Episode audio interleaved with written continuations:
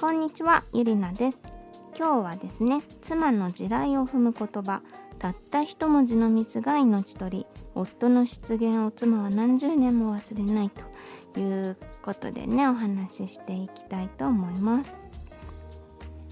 このたった一文字の違いが妻の逆鱗に触れてしまうというねあのよくある事例なんですけども何かっていうと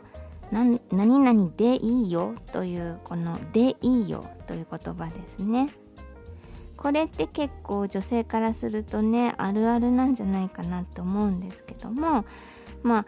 あ例えば「ご飯何がいい?」と妻が聞いた時に焼きそばでいいよみたいなこの使い方ですね。でいいよっていう風に言うと、はあでいいじゃなくてがいいでしょ？ってねいう風に思うわけです。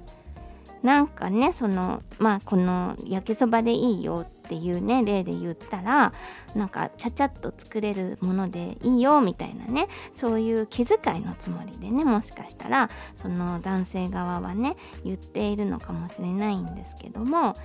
うん、ちゃちゃっと作れるって言ったってその自分が作るわけじゃないわけですよその男性がね。だしその焼きそばだってまあそりゃね手は込んでないかもしれないですけども、ね、野菜を洗って切ってお肉を炒めてでねまあそのちょっとした手間はかかるわけですしもちろんそのね野菜とかお肉とか焼きそばだってね勝手に冷蔵庫に入ってるんじゃなくって前もって買ってあるとかね場合によっては材料から買いに行く必要とかもあるわあるわけですしだいたいその食べたらあの食器がね食器とか、まあ、調理器具フライパンとかが汚れたのを洗わなきゃいけないっていう手間もあるわけですよね。まあ、それを全部ねその奥さんがやってるという前提でのお話ですけども、まあ、そういうねあの手間とかねこう工程プロセスとか全部あの含めて含まってるわけなのでこの焼きそばでいいよってなんか軽く言われるとすごい言われた方はねあのもやっとしたりイラッとしたりねするんですよね。でその言ってる側のね気持ちも、まあ、分からなくはなくて焼きそばでいいよっていうのは別にあの絶対焼きそばがいいとかね取り立てて焼きそばがいいわけじゃないんだけどまあ焼きそばでいいよとね何の気なしに言ってるんだと思うんですよね。なのでそのね焼きそばでと焼きそばがのねなんかちょう中間ぐらいのねちょうどいい言葉がねあのないのがいけないのかもしれないんですけどもあ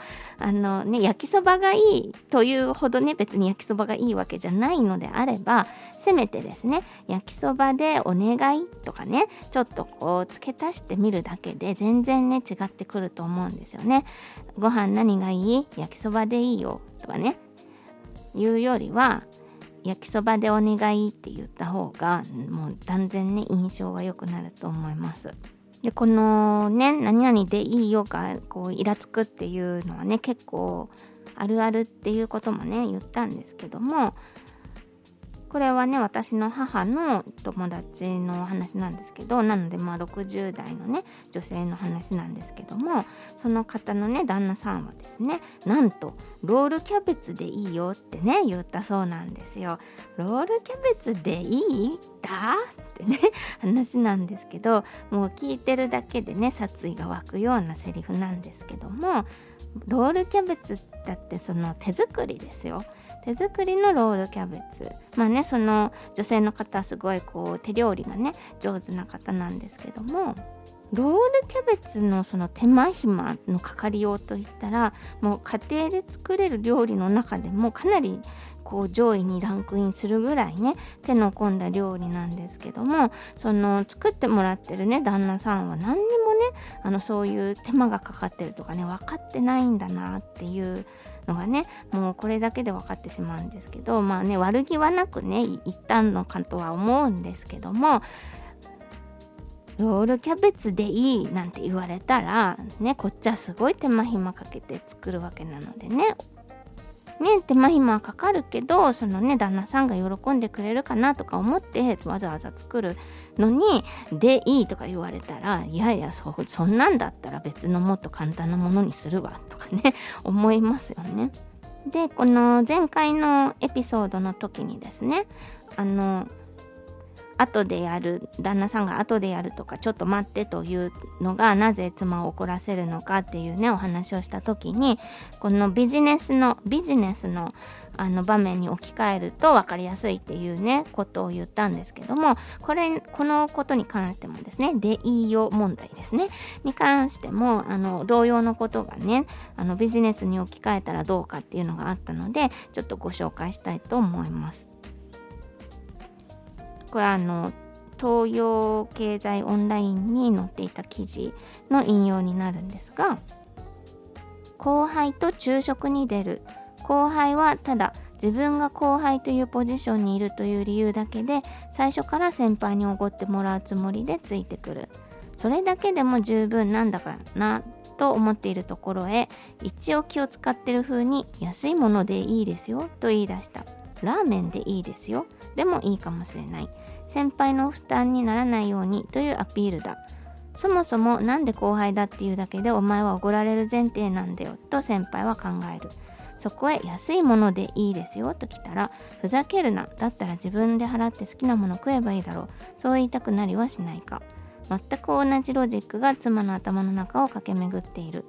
なんで後輩だっていうだけでお前はおごられる前提なんだよ。は、なんで夫だっていうだけであなたは作ってもらう前提なの？であり安いものでいいですよ。は簡単なものでいいよなのだ。そしてだったら自分で払って好きなものを食えばいいだろうと思った先輩同様妻もだったら自分で作って好きなものを食べればいいでしょう。となる。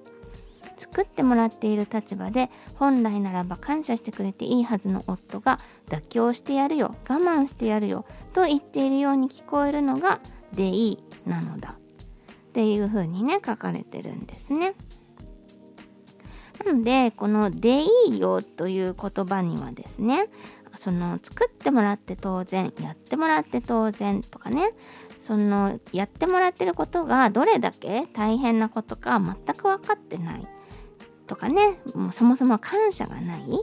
あのどんなにね簡単な料理であったとしてもですねやってもらうんだからそのね感謝はしないといけない。やってもらって当然じゃないよってね。なんで作ってもらう前提で自分は何もしないくせにねそんな偉そうに言うのよというそのねでいいよが出てくるバックグラウンドというかねその背景というかねあの前提となっているものに対してあの妻は不満をね抱くわけです。ということでこの「でいい」という言葉はね妻の地雷を踏む可能性が極めて高いのでね極力使わないようにした方がいいと思いますしその「でいい」でいいの代わりにさっきもね「でお願い」って言ったらいいんじゃないですかっていうね風なことも言ったんですけどそもそもねその言葉尻だけあのを体裁というかねあの言えばいい整えればいいってわけじゃなくってそのなんでその言葉がね妻を怒らせるのかっていうねことまであのきちんとねあの分かった上であのそういう言うことによってその旦那さん側のね男性側の何ていうかその言動というか態度というかねあのにじみ出るものもね 変わってくると思うんですよ。あの感謝していますと、ね、作ってもらってありがとうというふうに思うことによってねあの変わってくると思うんですね。であのちょっとねついでというか思い出したんですけどこのねたった一文字の違いであのすごいこう妻のね地雷を踏むというかイラッとさせるということであのうちの母の話なんですけども、まあ、これもね私何回も同じ話をね聞かされていてしかもね何十年も前のねその私の父のあの失言というかねあのことをこう今でもあのそのもう何十年という夫婦の歴史の中のもう腹がすごく立ったあのエピソードの一つということなんですけども何かっていうとそのうちの母がねあの作った料理に対して、まあ、手作りの料理ですよに対してその父がね夫が「これ美味しいね」って言ったって言うんですよ。で母としてはそこは「これ美味しいね」じゃなくて「これ美味しいよ」でしょっって言ってすごくこう腹が立ってるんですね。美味しいねじゃなくて美味しいよだろうということなんですけどこの違い分かりますかね